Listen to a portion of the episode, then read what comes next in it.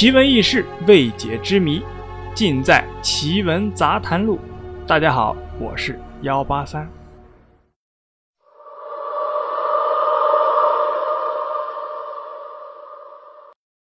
诈尸，古人及民间称啊，人死的时候，有时候胸中还残留着一口气，如果被狗啊、猫啊、鼠啊什么的冲了之后，就会假复活。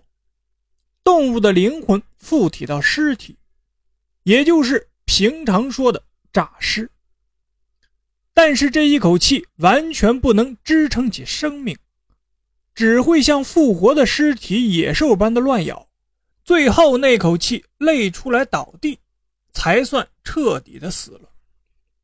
诈尸不同于复活，诈是一种乱，也不同于借尸还魂。今天啊，咱们讲一个真实的故事。我有个朋友呢，就遇到了这么一个事儿。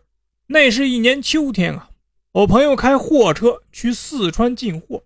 路过一个村子的时候，想起啊自己的老班同学就住到那儿，就停下来说去看看老同学。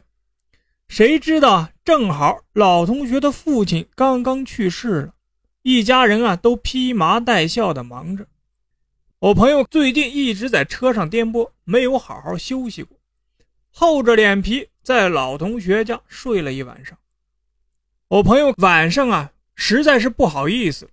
就死活说要替人家老父亲守灵，尸体停在堂屋里，装进棺材，但是棺材盖没有盖。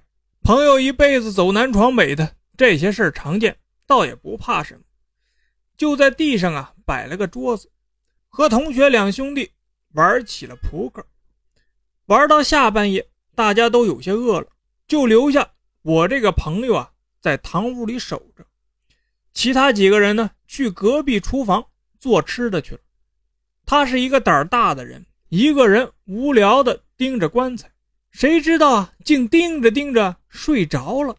另外几个人在厨房里倒腾了一个多小时，整了好几个菜，正一人拿着一盘往堂屋里走，刚走到门口，发现堂屋的灯居然给关了，就剩下棺材前的蜡烛还着着。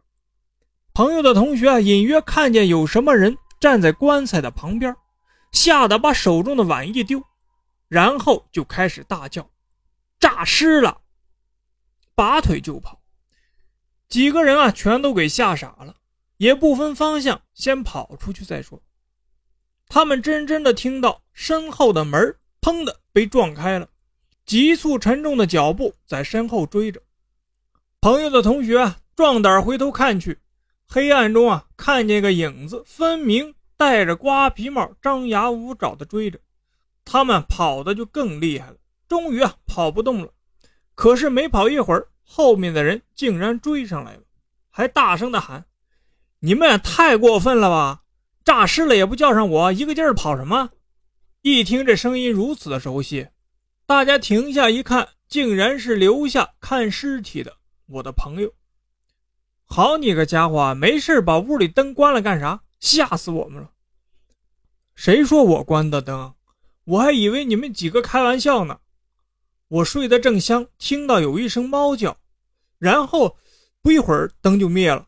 我还以为你们几个和我开玩笑，正站起来想看看究竟呢，就听见你们说诈尸，我还能不跟着一块跑啊？吓都吓死了！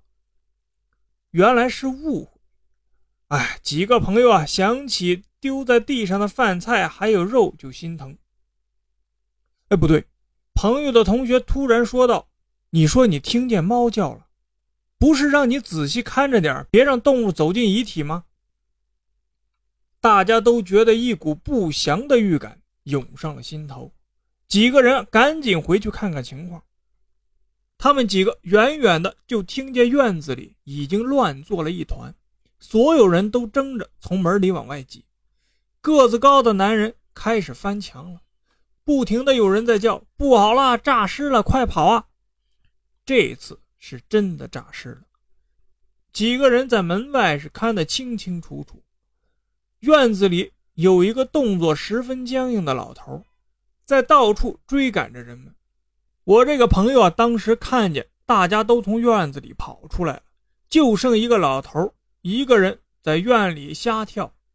他们几个立马把院门从外面锁上，几个胆子大的年轻人啊，一直守在院口，等老人把这口气给累出来。